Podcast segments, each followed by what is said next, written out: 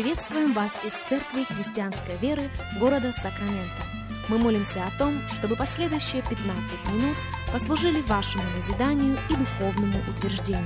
Присоединяйтесь к нашему эфиру, как пастор Сергей Головей предлагает вашему вниманию передачу «Настоящая истина». Здравствуйте, уважаемые радиослушатели! Сергей Головей у микрофона. Из Церкви Христианской Веры мы приходим к вам. Рады предоставленной возможности встретиться вместе с вами, провести вместе с вами последующих несколько минут, как сегодня мы начинаем новую серию радиопрограмм под названием «Города для запасов». Если у вас есть Библия, я буду просить вас открыть ее вместе со мной. Третью книгу царств, девятую главу, и мы прочитаем несколько стихов, начиная с 16. Третья книга царств, 9 глава и 16 стих мы читаем следующее. «Фараон, царь египетский, пришел и взял Газер, и сжег его огнем. И Хананеев, живших в городе, побил и отдал его в приданное дочери своей жене Соломоновой. И построил Соломон Газер и Нижний Бефорон, и Ваалаф, и Фадмор в пустыне, и все города для запасов, которые были у Соломона, и города для колесниц, и города для конницы, и все, что Соломон хотел построить в Иерусалиме, и на Ливане, и во всей земле своего владения. Наше внимание на 19 стихе 9 главы 3 книги царств. «И все города для запасов, не один, но их много, города для запасов». О ком, собственно, идет речь в этом тексте Священного Писания? Речь о Соломоне. Речь о человеке, которому сам Господь дважды явился – и вот что он ему сказал. Третья книга Царств, третья глава, стихи 11, 12 и 13. «За то, что ты просил этого и не просил себе долгой жизни, не просил себе богатства, не просил себе душ врагов своих, но просил себе разума, чтобы уметь судить.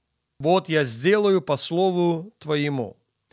Вот я даю тебе сердце мудрое и разумное, так что подобного тебе не было прежде тебя, и после тебя не восстанет подобный тебе. И вот чего ты не просил, я даю тебе, и богатство, и славу, так что не будет подобного тебе между царями во все дни жизни твоей. Неудивительно ли? Явившийся Соломону Бог спрашивает, что мне сделать для тебя – и Соломон говорит ему, «Я хотел бы, чтобы ты дал мне мудрости, потому что я очень молод, потому что у меня опыта нету, а народ многочисленный. Научи меня, подскажи мне, вразуми меня.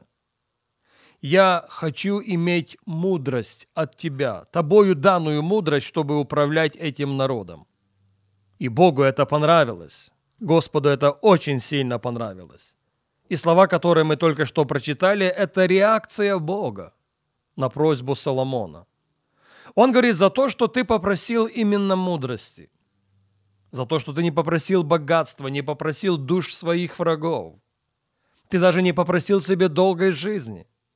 Ты попросил себе мудрости, поэтому сердце мудрое, сердце разумное я тебе дам. Еще раз. Так что подобного тебе не было прежде тебя – и после тебя не восстанет подобный тебе. Это Бог в отношении Соломона.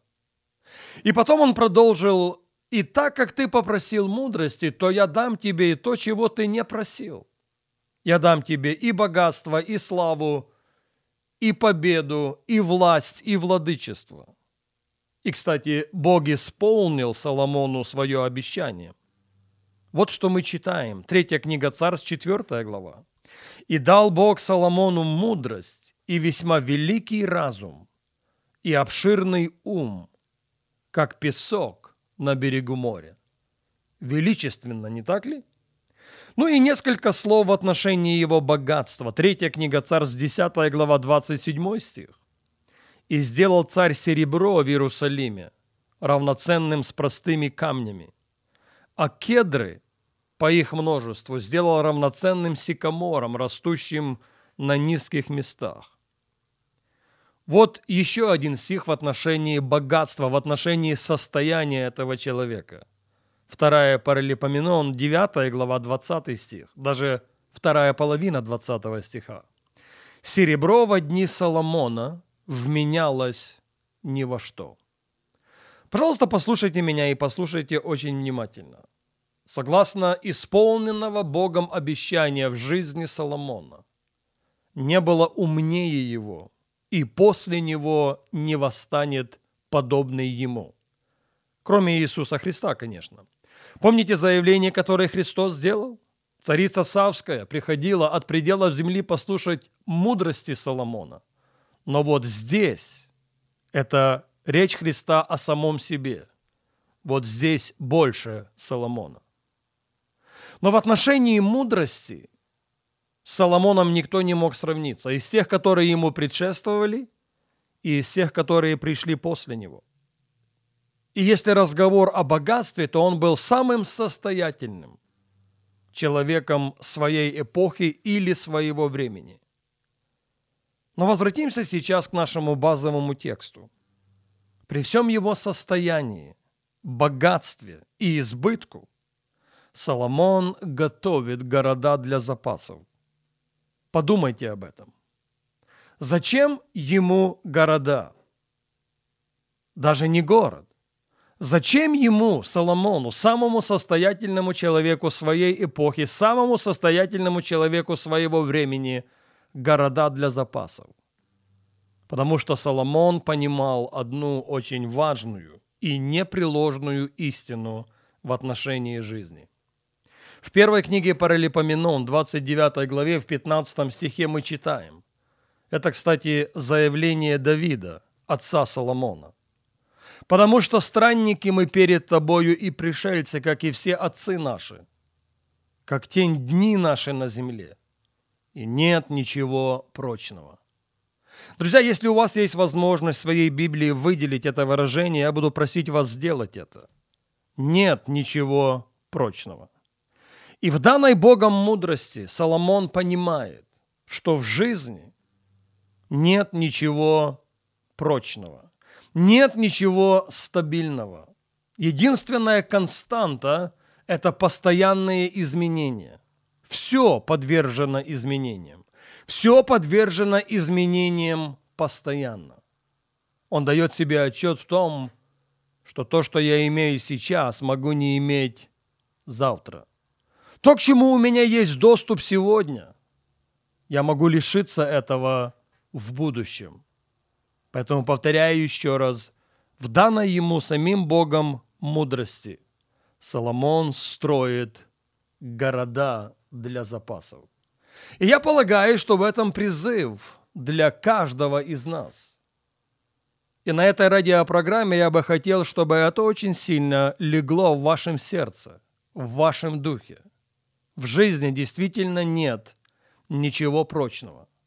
И если все подвержено изменениям, и если все изменяется постоянно, что будет нашей защитой? Нашей защитой будет, подобно Соломону, подготовка. Духовная, эмоциональная и даже финансовая. К большому сожалению, время не позволяет нам говорить об этом сегодня, и к этой мысли мы возвратимся на нашей следующей программе.